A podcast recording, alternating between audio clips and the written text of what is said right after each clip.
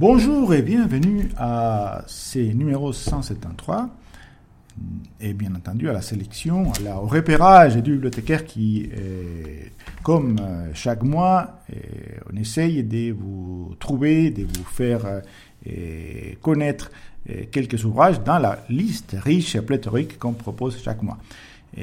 On est, comme vous savez, en pleine rentrée littéraire d'automne, même si en réalité elle commence en été puisque les livres qui vont être, euh, disons, mis en valeur, dont on va beaucoup parler, et qui vont être nommés candidats au prix littéraire, au grand prix littéraire et au petit, et commencent à être, euh, euh, disons, publiés, surtout diffusés en librairie à partir de fin août.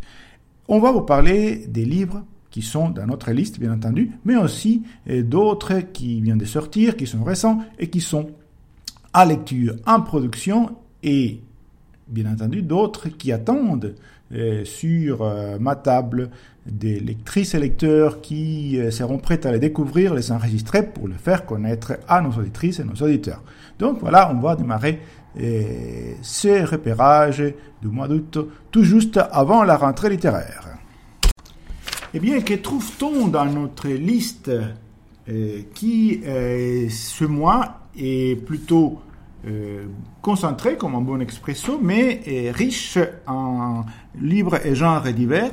Bien entendu, la euh, brochette des, pol polars euh, du monde, y compris en polar, en polar polonais, de grande qualité, un auteur qui s'appelle Wojciech Smielarz, mais que je vous, je vous laisserai découvrir avec le numéro 68319, et, et d'autres polars français, polars nordiques, bien entendu, et, mais, et polar grec, mais je vais vous parler des quelques livres qui ne sont pas des policiers, mais qui sont très intéressants et des genres très divers, aussi bien dans la fiction que dans les documentaires. Mon premier est une, euh, une œuvre étrange d'OVNI et c'est un genre qu'on n'a pas l'habitude, qu'on n'a pas l'habitude de, de, mettre en valeur parce qu'on parle souvent des romans, des, euh, des recueils, des, enfin, des, des, livres, des, des, soit des policiers, bien entendu, des grands romans euh, historiques, biographiques et autres. Et là, il s'agit d'un recueil des nouvelles. C'est des nouvelles euh, des, euh, un genre assez spécial, assez particulier. Et il y a un auteur euh, israélien qui s'appelle Edgar Keret, et qui a une veine euh, dans laquelle euh, on trouve un petit peu des Kafka par exemple et c'est une sorte d'humour grand sang parfois euh, qui touche qui, peut être en même temps drôle et, étrange bizarre absurde et, qui est assez sensible assez qui peut être même triste parfois mais toujours très touchant et, très fin en même temps. Et là, ce sont 22 nouvelles complètement euh, étranges et, qui font parfois sourire, mais en même temps parfois ça nous touche au cœur parce que c'est, ils sont parfois euh, assez tendres. Bon, le livre s'appelle Incident au fond de la galaxie.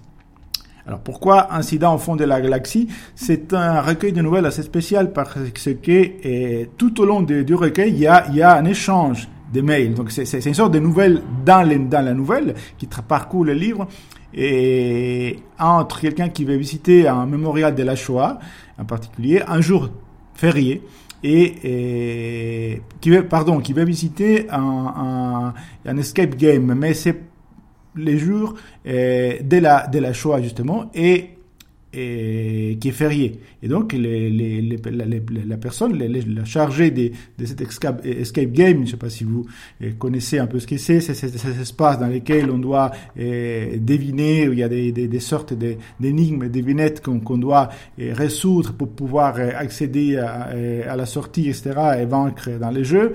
Bref, ce qui est intéressant, c'est l'échange de mails et, comment on, on, parcourt différents aspects de, la vie et de la société, de l'être humain à travers ces échanges. Mais il y a par exemple la, première nouvelle qui, qui donne les tons, si j'ose dire, et qui est la nouvelle d'un un monsieur qui travaille dans un cirque qui va se faire éjecter en tant que balle de canon.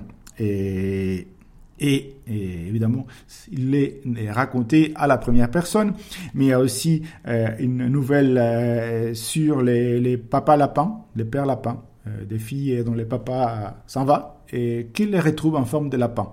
Mais bien entendu, c'est le regard des filles par rapport au regard de la mère, mais c'est les tons, c'est les tons d'Edgar Keret qui donnent euh, cette euh, tendresse et en même temps ces, côtés euh, qui glissent vers l'absurde tout en nous émouvant, nous émouvant, pardon. Donc c'est un, très joli livre de nouvelles qui s'appelle Incident au fond de la galaxie et disponible avec le numéro 68307.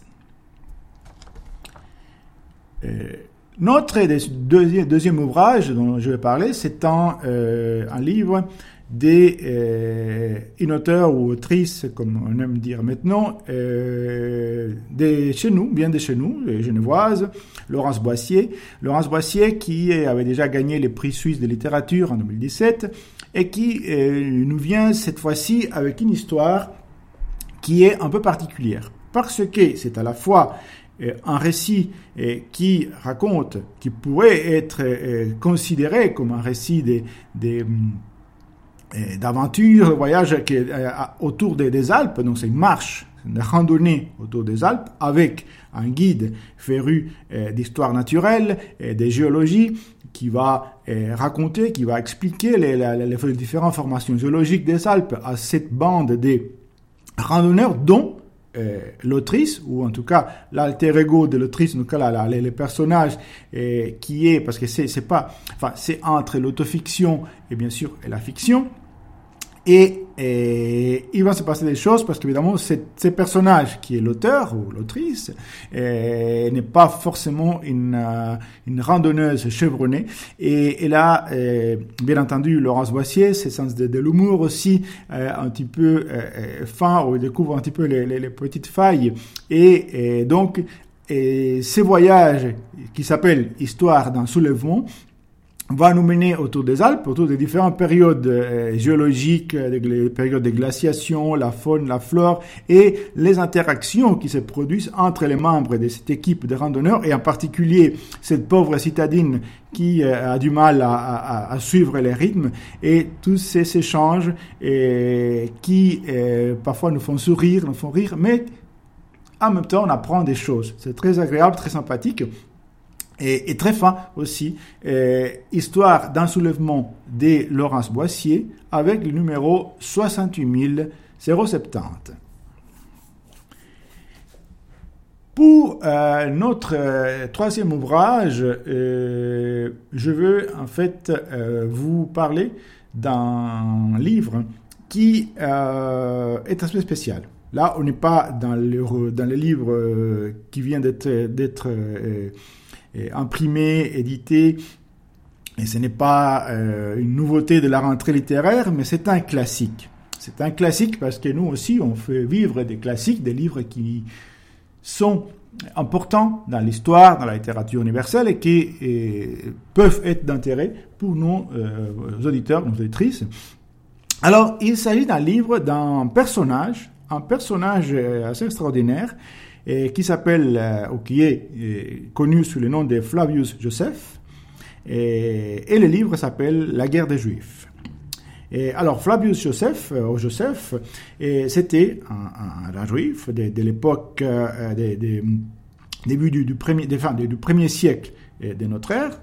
Et il a reçu une éducation rabbinique, il a était d'ailleurs euh, apparenté aux lignées royales euh, euh, d'Israël, etc. Mais bref, il va être envoyé à un moment donné à Rome et, il va participer dans la lutte d'abord contre l'envahisseur romain, mais à un moment donné, il va passer du côté des, des Romains. En fait, il va devenir une sorte de médiateur pour faire la paix, pour euh, permettre euh, aux euh, Juifs de se rendre. Et il, va assister justement à la prise de, Jérusalem. Et il va raconter tout cela. Il va raconter la prise de Jérusalem. Et il va avoir la chance de, à un moment donné, il a, va prédire en quelque sorte vanter la, future ascension. Il a une sorte de flair pour euh, dire euh, à Vespasien, qui ne l'est pas encore, qu'il sera empereur, et Vespasien le devient, et du coup, euh, Flavius Joseph devient le protégé de Vespasien et devient citoyen romain. Et fort de cette sorte de, protection romaine, il va profiter pour raconter l'histoire de son peuple, la culture, les traditions. Et d'ailleurs, c'est la, fameuse chute de Masada, ce fort, cette forteresse dans le désert euh, des Judées qui a été, euh, qui, a, qui, a fait, qui a fait une résistance farouche aux Romains il va être raconté, et, on, la, on, la, connaît, on connaît la, plupart des événements grâce justement à, Flavio et Joseph, qui d'ailleurs avait une plume euh, alerte et érudite. Donc c'est un livre extraordinaire, c'est un livre euh, volumineux, respectable, mais riche. Et, cette édition-là a une préface euh, magnifique euh, qui s'appelle Du bon usage de la trahison. Et, je vous le recommande. Donc Fabio Joseph, La guerre des Juifs, avec le numéro 68081. Alors, on sort de l'Antiquité, mais on reste pas dans l'histoire, mais dans la culture, avec et pour, pour le coup, un livre qui est tout frais ou tout chaud, comme vous voulez.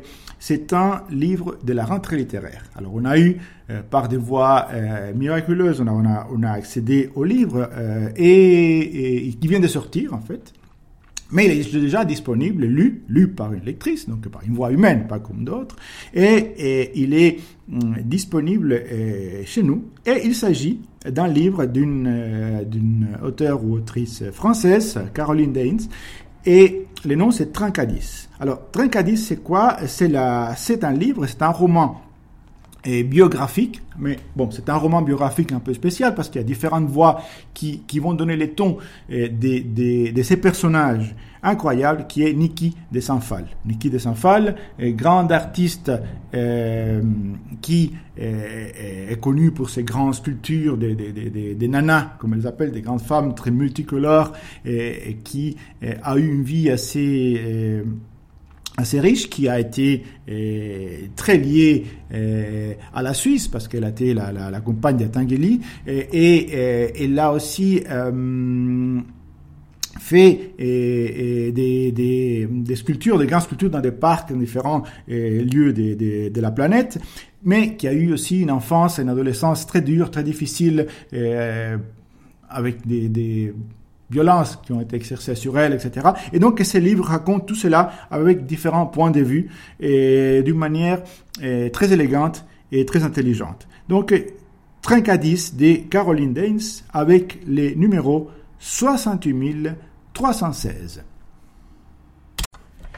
Eh bien, qu'avons-nous en lecture et en production? Comme toujours, euh, des belles surprises. Et parmi ces surprises-là, deux livres qui sont euh, un en lecture et l'autre déjà en production, prêt à sortir. Et alors, on a quoi? On a une survivante et un poulet. Un poulet sous vide. Oui, parce qu'il s'agit dans le premier cas d'un livre d'une jeune euh, autrice suisse, suissesse, romande, qui s'appelle Julie Guinan, et le livre s'appelle Survivante.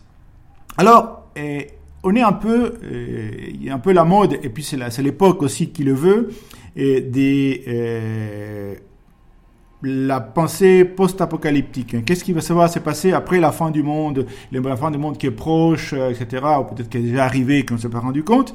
Mais, bref, et là, c'est raconté du point de vue de l'intimité. Une jeune fille qui est dans une région, on va dire, région jurassienne, et, et elle commence à se rendre compte, c'est sur des journaux dans lesquels elle va, elle va, elle va, elle va rendre compte et se rendre compte de cette, de, de, cette euh, déliquescence, de, cette, de cette fin du monde qui, qui, qui tout d'un coup fait que les choses habituelles euh, ne puissent pas être faites. Et, elle se demande si elle est seule au monde. Et puis c'est aussi l'histoire d'une rupture amoureuse. Donc il y a, il y a, il y a sa rupture, il y a cette, cette survie de l'intime et cette survie à un niveau plus général, plus planétaire, mais raconté avec une sorte de, de, de, simplicité, de légèreté, mais qui est très efficace et très bien. Donc une jeune autrice euh, romande à découvrir, Julie Guinan, avec le livre Survivante. Et euh, après la survivante, on passe aux poulets qui, eux, ne survivent pas, et à part dans la mémoire, Et il s'agit d'un livre assez, assez original aussi, et d'une d'une écrivaine française qui s'appelle Lucie Rico. Et, et le livre s'appelle Les chants du poulet sous vide. Alors, de quoi, de quoi traitent ces livres, les, chants du poulet? C'est qu'il euh, s'agit d'une jeune fille de la ville, mais elle va hériter, euh, sa mère elle décède, et elle va hériter dans l'élevage des poulets, des volailles. Alors, elle, elle, elle-même, elle, elle n'aime pas euh, la viande trop, mais il va falloir tuer ce poulet. Et elle va le faire d'une manière un peu originale, c'est-à-dire que ces, pauvres bêtes qui meurent de manière anonyme, et peut-être ça serait mieux, ça serait plus, plus facile si on, leur crée une histoire. Et donc, elle va décider de construire une biographie pour chacun de ces poulets. Et, selon la personnalité du poulet, il y a Théodore, euh, qui est born, il y a Lolita et, Charles et d'autres. Et donc, elle va, elle va trouver des traits de ces poulets, évidemment.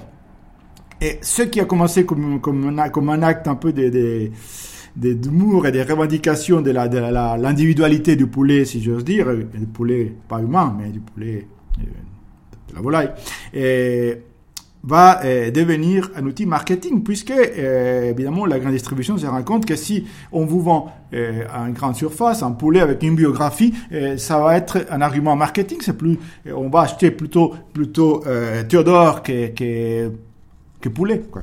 Et donc là, le livre, il va nous donner un petit peu cette, cette avec une manière assez grinçante et, aussi l'une des facettes de notre époque. Donc les chants du poulet sous vide de Lucie Rico, qui est en lecture et qui sera bientôt disponible, comme d'autres livres dont je vous parlerai la prochaine fois.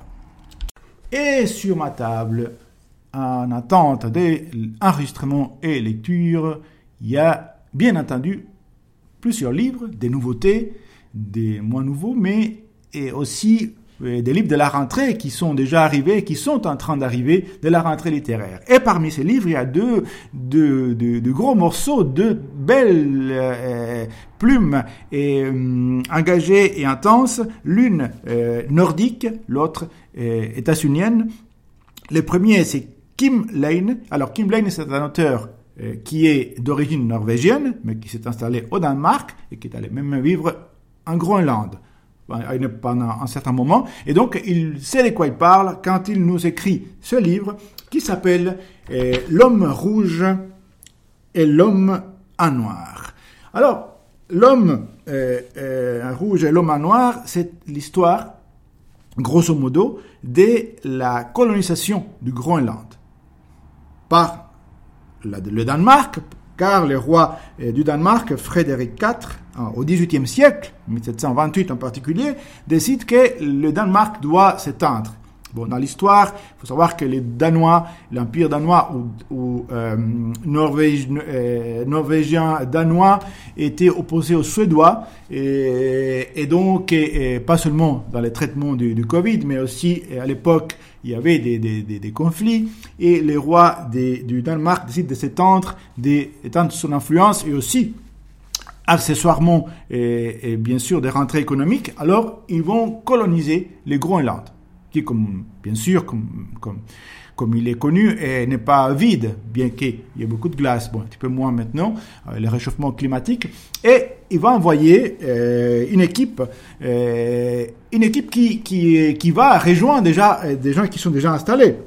Parce qu'il y a ces fameux euh, pasteurs, c'est des personnages historiques. Alors dans les livres, justement, il y a un mélange des personnages historiques et des personnages de fiction, et des personnages historiques qui sont bien sûr, bien sûr euh, recréés par la fiction. Et donc on a ce pasteur Hans Egede qui, est bien connu, assez euh, luthérien, vraiment militant et farouche, et qui veut imposer absolument le christianisme aux, aux autochtones du Groenland. Et euh, tous ces gens qui vont aller coloniser, donc des militaires, mais les, les, les gros, les gros de la, de, la, de la troupe qui part en bateau, ce sont des personnages qui, comme ils sont faits aussi pour l'Australie et d'autres, ils envoient des représ de justice, des prostituées, etc., qu'ils marient un petit peu à la va-vite et qui vont devenir les noyaux de cette colonie du Groenland. Mais il y a les autochtones. Et donc, parmi ces autochtones, il y a un chaman. Il y a un chaman qui s'appelle Apalutok. Et Apalutok, qui est euh, en quelque sorte un personnage qui a une vision euh, omnisciente et qui va peuvent se transporter par l'esprit comme font les chamans parfois et souvent. Et, donc, il y a ces chamans qui va voir, qui va voir ce qui se passe dans l'histoire, qui va pouvoir se déplacer même euh, en, esprit euh, au Danemark, et puis ce qui se passe en Groenland, et personnage haut en couleur, et cet affrontement essentiel entre cette vision euh, traditionnelle et, justement animiste, et avec toute cette tradition du chaman et la vision radicalement chrétienne, mais dans la, forme la plus, la plus radicale, la plus dure de, de, ces pasteurs Han et et évidemment tous les conflits et qui en découlent, et, car justement il y a le fils d'Apalotok qui a été en quelque sorte, qui lui a été enlevé et qui a été adopté par Hans Egede et alors, qu'est-ce qui va se passer? Comment les, uns et les autres vont euh, s'adapter, vont euh, s'opposer ou bien vont fusionner? Et, et cette, cette, riche, euh ces riches échanges et cette vie aride, âpre et dure, mais en même temps intense et belle du Groenland est extrêmement bien décrite dans ce livre L'homme rouge et l'homme noir de Kim Lane. Le deuxième ouvrage c'est un ouvrage d'un auteur euh, américain, états-unien, euh, afro-américain, euh, qui s'appelle Colson Whitehead. Alors, le livre, il s'appelle Nickel Boys.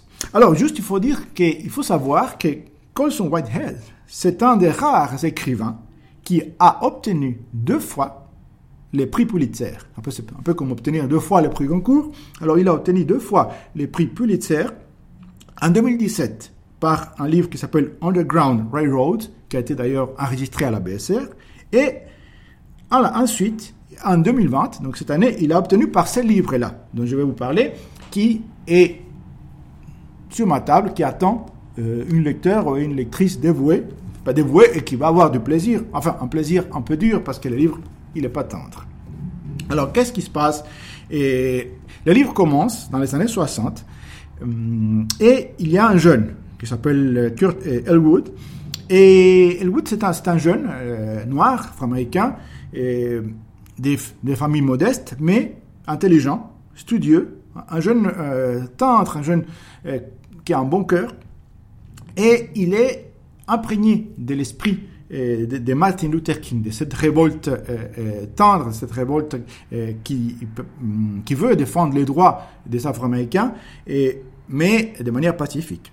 Et comme c'est un jeune intelligent, il vient intégrer l'université. Et puis, en allant euh, pour la première fois vers l'université pour suivre un cours, il y a quelque chose qui se passe, il ne pas tout vous raconter, et il se retrouve, par suite d'une erreur judiciaire et par euh, ces rapports entre les différentes communautés qu'il y a aux États-Unis et qui existent même maintenant, c'est d'actualité, il se retrouve dans un soi-disant centre de correction, une sorte d'école spéciale pour les jeunes, euh, qui s'appelle justement Nickel. Et, là, ils vont se passer des choses. On va nous raconter cette, cette vie dans cet endroit assez, assez terrible.